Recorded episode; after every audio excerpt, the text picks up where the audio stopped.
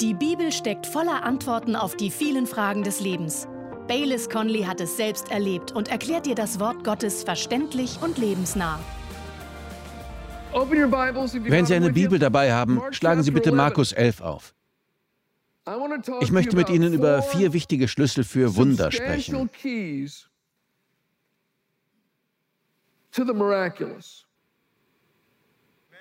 Vier wichtige Schlüssel, Wahrheiten oder Gedanken dazu. Wie wir dafür sorgen und mit Gott zusammenarbeiten, damit wir Wunder erleben. Ich denke dabei vor allem an den Bereich der Heilung. Aber natürlich lässt sich das auch auf viele andere Dinge anwenden. Und ich habe das Ganze in vier Punkte eingeteilt. Es sollte also nicht zu schwierig sein, meinen Gedanken zu folgen. Und wenn Sie gut aufpassen, werden Sie merken, wann ich fertig bin. Markus 11. Lesen wir zuerst den Text. Diesen Versen ist Folgendes vorangegangen. Jesus wohnt in Bethanien, ein paar Kilometer von Jerusalem entfernt. Er und die Jünger sind auf dem Weg nach Jerusalem und Jesus hat Hunger. Er würde gerne etwas frühstücken und sieht einen Feigenbaum. Der Baum ist voller Blätter. Jesus geht hin. Sie kennen die Geschichte. Am Baum hängen nur Blätter. Jesus verflucht den Baum und sagt, keiner soll je Früchte von dir essen. Und die Jünger hören es. Jesus geht also hinüber und spricht mit dem Baum. Die Jünger schauen einander an. Hat er wirklich den Baum verflucht? Dann sagt Jesus, kommt Jungs. Er kommt wieder zu ihnen. Bestimmt drehen sie sich noch einmal um und denken, der Baum sieht noch einmal gleich aus. Sie gehen nach Jerusalem, kümmern sich um ihre Geschäfte, kehren nach Bethanien zurück und kommen wieder an dem Baum vorbei. Die Jünger schauen sich den Baum an. Er sieht immer noch gleich aus. Nichts hat sich verändert. Sie gehen nach Bethanien und übernachten dort. Am nächsten Morgen gehen sie wieder nach Jerusalem. 24 Stunden später kommen sie an den Baum vorbei und Petrus ruft, Meister, der Baum, den du verflucht hast, ist verdorrt. 24 Stunden lang hat sich äußerlich nichts verändert. Nichts, das man mit den fünf Sinnen wahrnehmen konnte.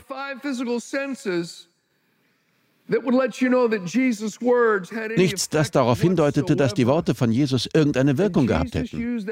Und Jesus nutzt das, um etwas über den Glauben zu lehren. Wir lesen ab Vers 22. Und Jesus antwortete und spricht zu ihnen, habt Glauben an Gott. Wahrlich, ich sage euch, wer zu diesem Berg sagen wird, hebe dich empor und wirf dich ins Meer, und nicht zweifeln wird in seinem Herzen, sondern glauben, dass geschieht, was er sagt, dem wird es werden. Darum sage ich euch, alles, um was ihr auch betet und bittet, glaubt, dass ihr es empfangen habt, und es wird euch werden. Und wenn ihr steht und betet, so vergebt, wenn ihr etwas gegen jemanden habt, damit auch euer Vater, der in den Himmeln ist, euch eure Übertretungen vergibt. But if you do not forgive, neither will your Father in heaven forgive. Hier finden wir also die vier Schlüssel. Der erste ist, habt Glauben an Gott. In Vers 22 steht, Jesus antwortete und spricht zu ihnen, habt Glauben an Gott. Wir glauben also nicht an eine Lehre oder ein Prinzip, sondern an eine Person. It's about faith in a person. Und diese Person ist Gott. Habt Glauben an Gott. Nicht an Pastor Baylis, nicht an sich selbst, nicht an einen Arzt, nicht an einen Anwalt, nicht an eine Firma, nicht an die Regierung. Habt Glauben an Gott. Die Frage ist nun, was bedeutet es, Glauben an Gott zu haben? Und wie bekommt man diesen Glauben?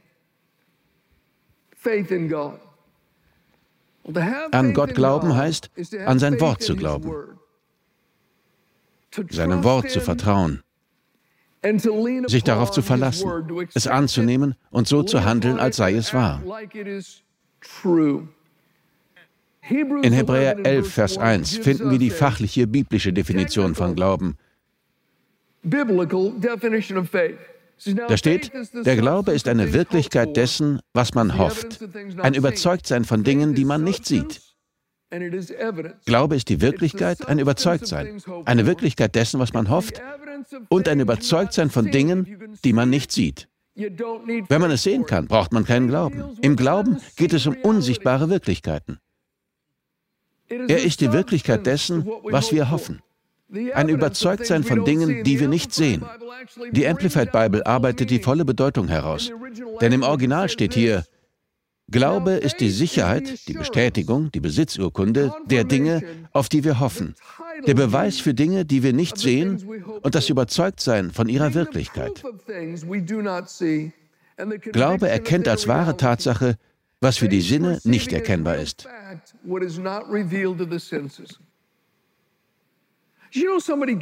Unserer Kirche wurde einmal ein Grundstück vermacht. Man gab uns die Besitzurkunde eines kleinen Grundstücks. Wir haben es nie gesehen. Wir haben nie darauf gestanden, aber es gehörte uns. Hätte man gefragt, aber woher wissen Sie das? Hätte ich gesagt, weil wir die Besitzurkunde haben. Man könnte sagen, aber Sie haben es nie gesehen. Das ist unwichtig. Wir haben die Besitzurkunde. Aber Sie haben nie darauf gestanden. Das ist unwichtig. Es gehört uns. Wir haben die Besitzurkunde. Wir haben es übrigens verkauft und das Geld für Gottes Reich eingesetzt. Und wir haben das Grundstück nie gesehen. Aber wir hatten die Besitzurkunde. Glaube ist eine Besitzurkunde. Er ist der Beweis für unsichtbare Dinge.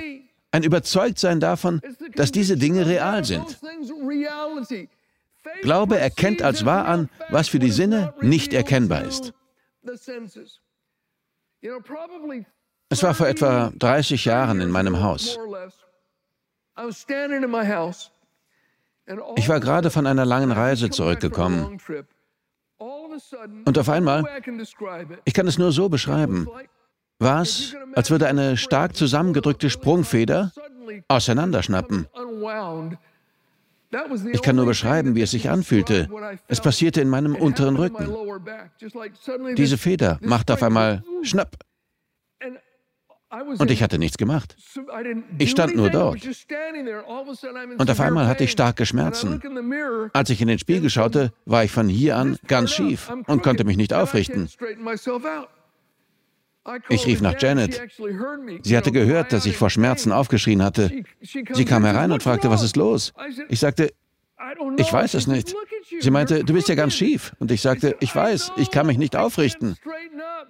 Sie fragte, tut es weh? Und ich sagte, ja, sehr. Und so standen Janet und ich im Bad. Ich war ganz schief. Ich konnte mich nicht bücken. Ich konnte nichts tun. Und wir beteten. Ich weiß noch, dass ich Jesaja 53 betete, die prophetischen Verse über Jesus. Fürwahr, er hat unsere Krankheiten getragen und unsere Schmerzen auf sich geladen.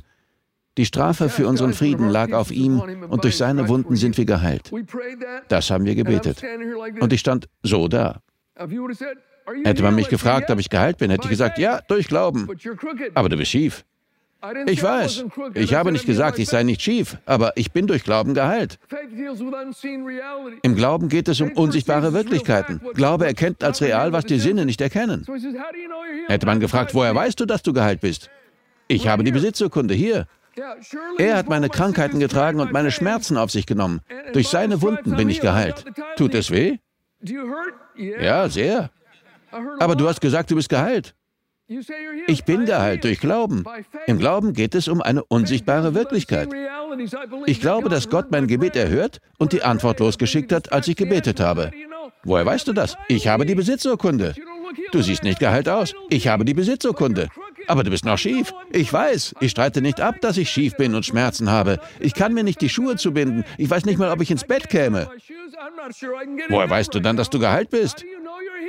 Weil ich die Besitzurkunde habe. Ich habe die Zusage Gottes. Ich habe sie angenommen. Und ich habe Glauben. Habt Glauben an Gott. An Gott glauben heißt, seinem Wort zu glauben. Glaube ist die Wirklichkeit.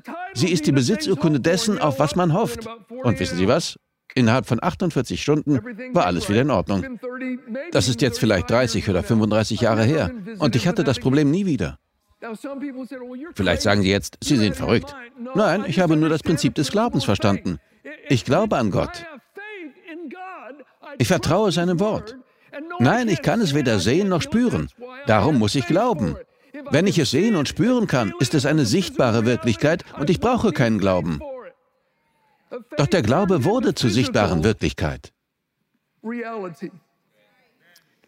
Sein Wort ist mein Beweis. An Gott glauben heißt, sein Wort anzunehmen. Aber es heißt auch, nach seinem Wort zu handeln. Jakobus sagt, und diese Aussage ist so stark, Glaube ohne entsprechende Taten ist tot. Und wie bekommt man einen Glauben an Gott? Römer 10, Vers 17. Also ist der Glaube aus der Verkündigung, die Verkündigung aber durch das Wort Christi. Glaube kommt aus der Verkündigung und die Verkündigung durch das Wort Christi. Dies ist etwas Wunderbares. Hören Sie zu. Wenn Sie die Zusage hören, die Sie glauben wollen, entsteht dadurch in Ihnen der Glaube an diese Zusage. Wenn Sie die Zusage hören, die Sie glauben wollen, sei es eine Zusage für Versorgung, für Heilung, für Frieden oder für Führung, wenn Sie diese Zusage hören, dann entsteht dadurch der Glaube an diese Zusage.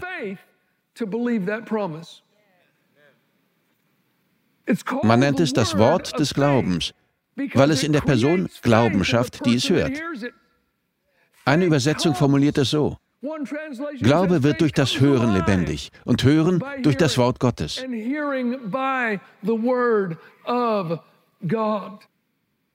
Kommen Sie zum Wort und das Wort kommt in Sie hinein.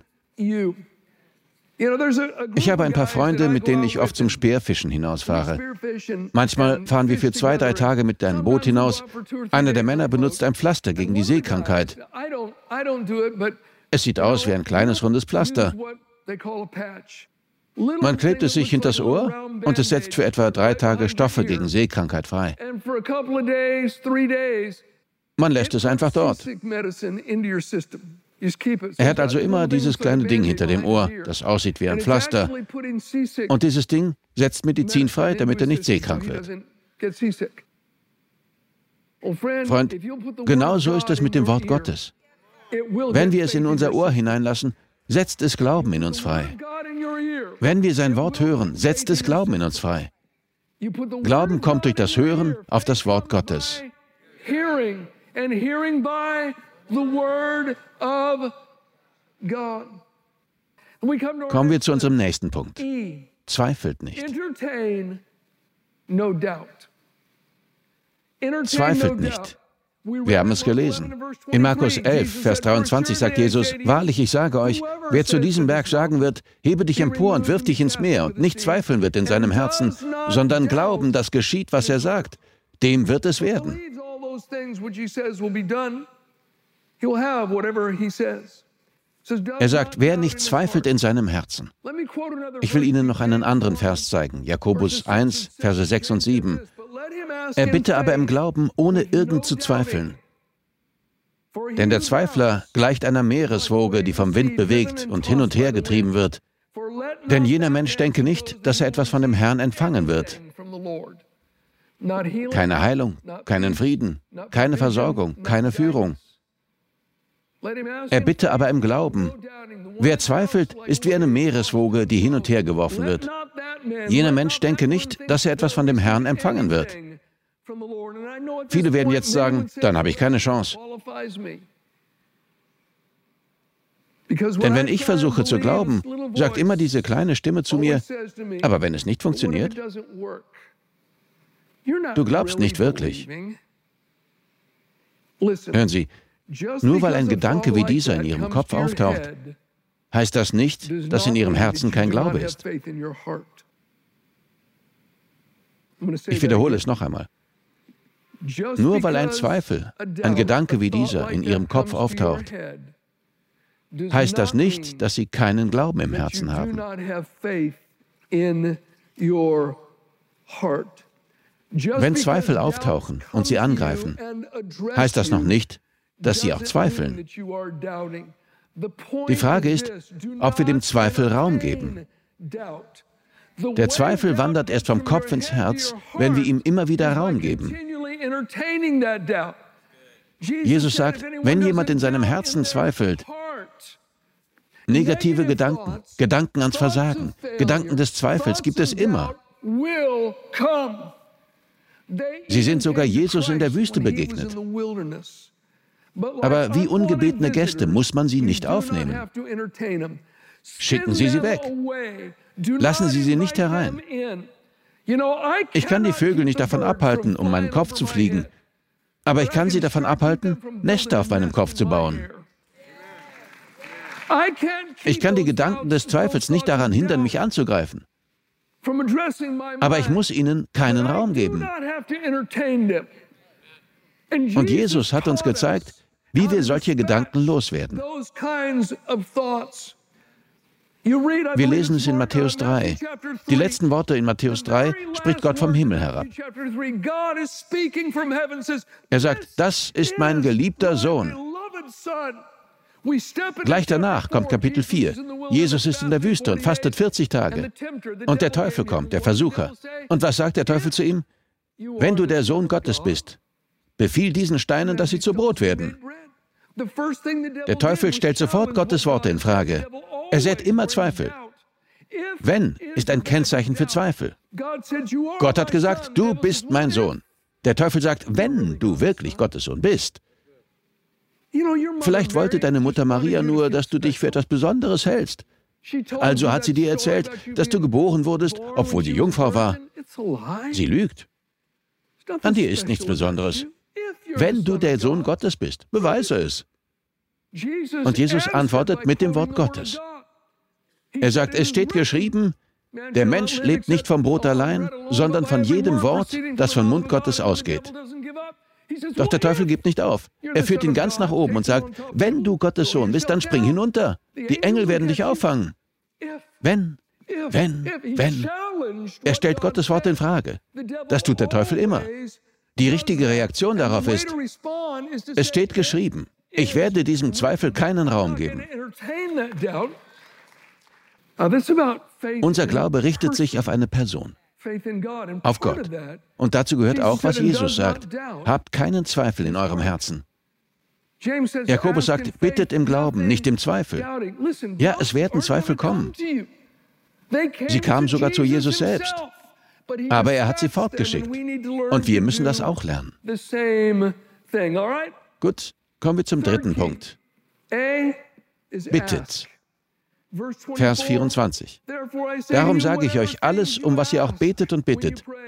Glaubt, dass ihr es empfangen habt, und es wird euch werden. Erstens, es ist wichtig, konkret zu beten.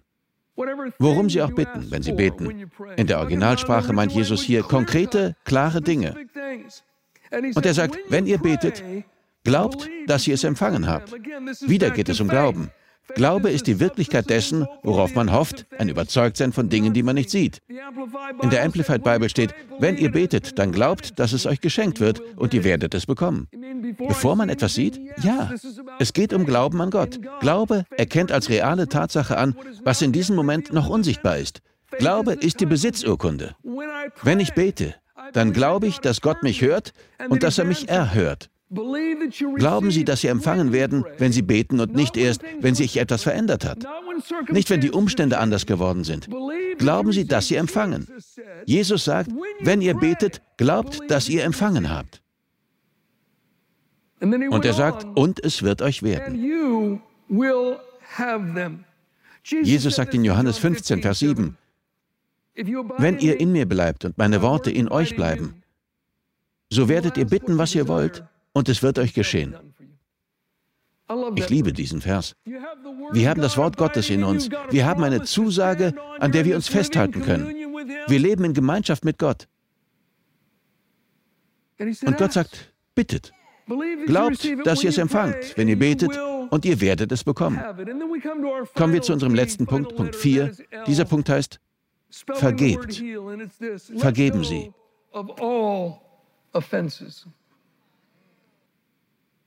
Lassen Sie los, wenn jemand Sie verletzt hat.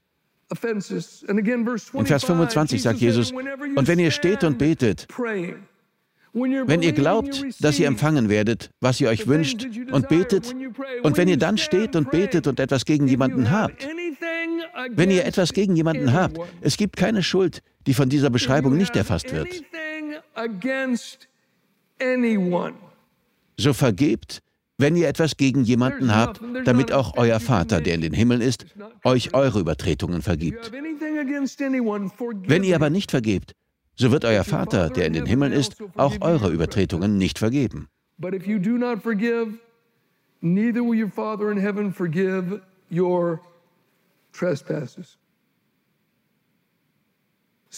Manche werden feststellen, dass sie viele ihrer Probleme und Schmerzen los wären, wenn sie die loslassen würden, die sie verletzt haben.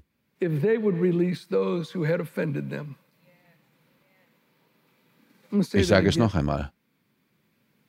Manche Menschen, vielleicht sogar viele, würden feststellen, dass sie viele ihrer Probleme und Schmerzen loswerden würden, wenn sie die loslassen würden, die sie verletzt haben. In Prediger 10, Vers 8 steht, wer eine Mauer einreißt, den kann eine Schlange beißen. Ein interessanter Vers. Wer eine Mauer einreißt, den kann eine Schlange beißen. Unversöhnlichkeit reißt die Schutzmauer ein, die Gott um uns herum errichtet hat. Und dann kann die Schlange eindringen. Solange sie unversöhnlich sind, ist die Mauer kaputt und sie werden immer wieder gebissen. In Matthäus 18 erzählt Jesus das Gleichnis von einem Diener, der einen riesigen Berg Schulden anhäuft zum Herrn des Hauses kommt und seine Schulden nicht bezahlen kann. Es war eine Summe, die ein Diener nie würde aufbringen können. Er fällt auf die Knie und fleht seinen Herrn an. Er sagt, bitte, hab Geduld, ich werde alles bezahlen. Der Herr des Hauses wurde von Mitleid ergriffen und er ließ ihm die ganze Schuld. Er sagte, du musst nichts bezahlen, du bist frei. Der Diener ging hinaus, traf einen anderen Diener, der ihm 20 Dollar schuldete, packte ihn an der Kehle und sagte, bezahl mir, was du mir schuldest. Und der andere Diener gebrauchte die gleichen Worte wie er selbst. Er sagte, hab Geduld mit mir, ich werde alles bezahlen. Aber der erste Diener ließ ihn ins Schuldgefängnis werfen. Als der Herr des Hauses das erfuhr, wurde er zornig. Er rief den Diener zu sich und sagte, du böser Diener, ich habe dir all deine Schulden vergeben, Warum hast du nicht dem anderen Diener vergeben und Mitleid mit ihm gehabt, wie ich mit dir?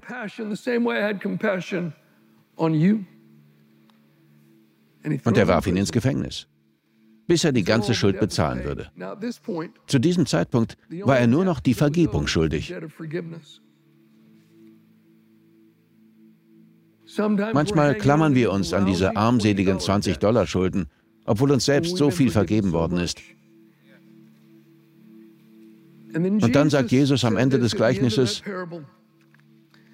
er überlieferte ihn den Folterknechten, bis er die Schuld bezahlt hatte. So wird auch mein himmlischer Vater euch tun, wenn ihr nicht denen vergebt, die an euch schuldig geworden sind.